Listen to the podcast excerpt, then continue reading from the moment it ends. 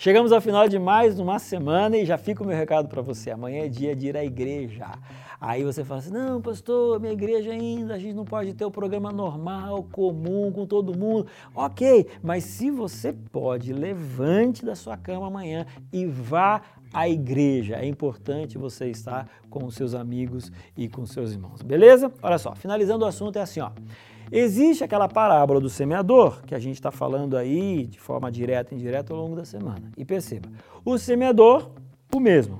A semente, a mesma. Qual que era a diferença? A questão do solo. Aí tem aquele solo duro, que a sementinha cai e não brota. Boa notícia para você. Até o solo, quando ele é duro, quando ele é ruim, se ele for bem cultivado, a gente pode transformá-lo num solo produtivo.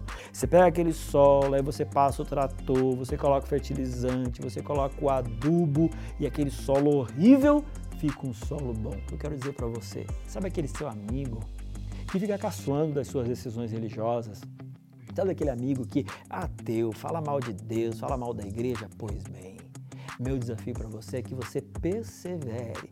Cada momento que ele deixar, você coloca uma mensagem de Deus, você coloca uma mensagem do Evangelho, e assim de pouquinho em pouquinho você vai mexendo naquele coração duro até o ponto que aquele solo fica cultivável. E aí imaginou a sementinha do Evangelho caindo, brotando, crescendo nos frutos.